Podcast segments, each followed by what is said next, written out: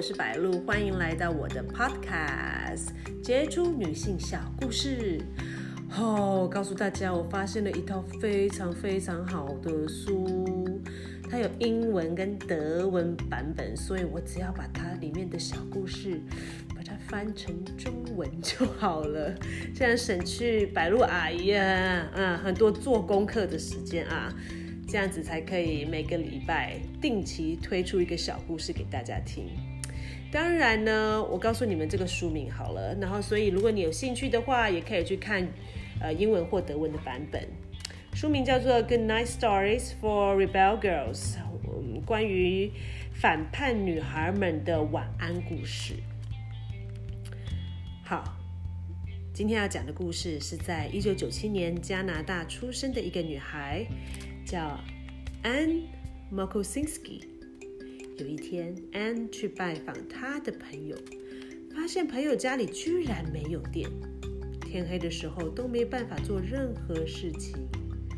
安很会制造东西，他最大的热情在晶体管器件，那个东西可以调节电流量。他对朋友说：“如果我能发明出一个手电筒。”嗯，这手电筒不需用电池，不用电池，而是利用你身上的电流来制造出电。你觉得怎么样？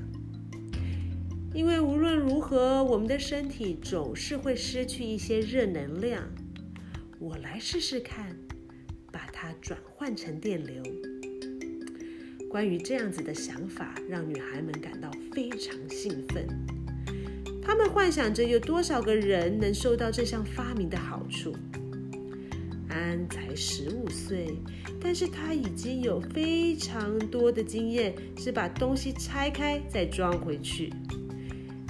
他开始动手来做，他称这个为中空手电筒，因为他使用了一个中空的铝管。